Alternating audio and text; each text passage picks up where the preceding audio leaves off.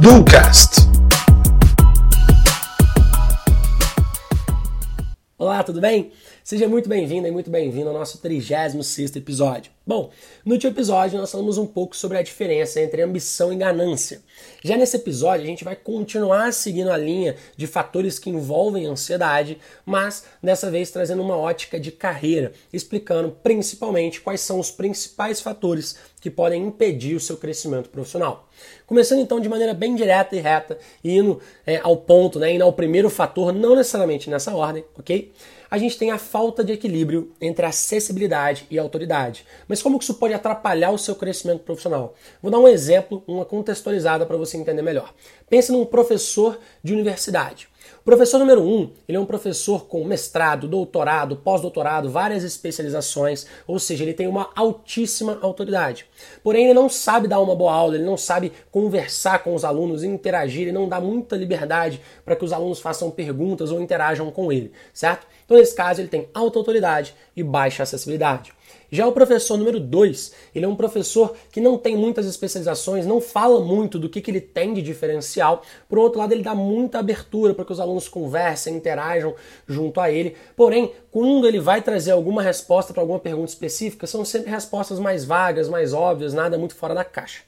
Nesse caso, eu tenho um professor com alta acessibilidade e baixa autoridade. O detalhe é que a gente não pode ter nenhum dos dois casos dentro da nossa carreira profissional. É importante a gente expor a nossa autoridade, os nossos diferenciais, sem necessariamente acreditar que a gente está se achando nesse caso, mas ao mesmo tempo a gente também tem que saber ouvir opiniões diversas e saber escutar, conversar com demais pessoas, ter abertura e dar essa abertura também, ok? Então a gente tem nesse caso o primeiro fator, não necessariamente o principal, mas o primeiro fator que seria a falta de equilíbrio entre acessibilidade e autoridade.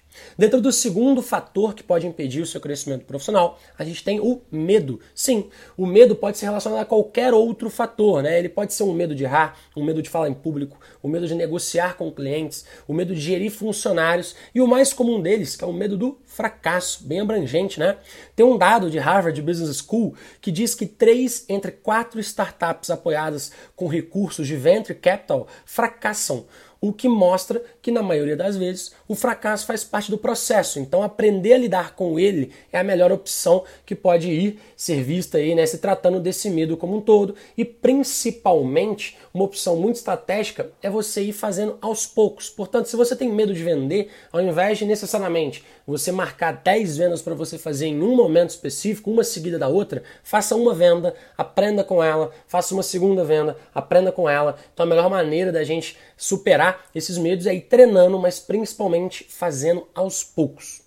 Dentro do terceiro fator, né, a gente falou um pouco sobre isso no último episódio, nos dois últimos, na verdade, a gente fala da ansiedade. Né? O grande detalhe é que, na maioria das vezes, né, a nossa maior dificuldade não é apenas em saber lidar com pressões impostas a nós mesmos, mas principalmente em saber lidar com pressões que você mesmo criou para si mesmo. Sempre se questione: se eu não fizer algo, muda alguma coisa na vida de alguém ao meu redor? Porque se não mudar, a pressão provavelmente é colocada por você mesmo, certo? Então a dica nesse caso é ressignificar o que te deixa ansioso. Se você não sabe algo, por exemplo, passe a estudar o assunto com maior prioridade, com maior periodicidade. Isso vai fazer com que você tenha maior domínio e, consequentemente, você perca né, um pouco mais essa ansiedade e, consequentemente, também o medo, ok? Dentro do quarto fator, a gente tem o excesso de confiança. E a principal consequência desse fator é você não escutar outras pessoas por vezes, acreditar que a sua opinião é sempre a melhor possível. O fato é que por mais que a sua opinião seja realmente muito boa, né, e que você discorde totalmente de uma opinião externa, a opinião externa sempre vai ter pelo menos 1% de aprendizado envolvido. Então cabe a você saber filtrar né, o de mais importante dessa opinião externa, o que mais te interessa e principalmente saber escutar. Não comece escutando já com a mentalidade de rebater, e sim com a mentalidade de saber filtrar. E dentro do quinto e último fator, a gente tem o burnout, né, que ocorre principalmente quando a pressão colocada é tão alta, mas tão alta, que ela passa a gerar esgotamento, estresse, queda de produtividade, queda de resultados né, e principalmente problemas até mesmo de saúde.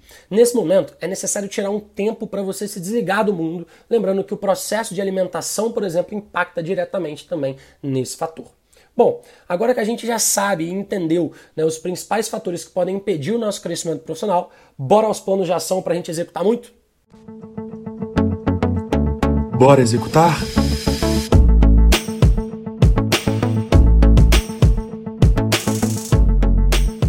Bom, dentro do primeiro plano de ação, eu vou pedir para você fazer uma análise dentre esses cinco fatores que eu trouxe a você e descrever um ponto de melhoria que você tem, tá? Em relação a cada um deles, acompanhado principalmente de um plano de ação para você evoluir cada um desses cinco pontos de melhoria. Né? Como eu disse, o importante é começar aos poucos. Então a gente vai analisar um ponto de melhoria por cada um desses fatores, ok?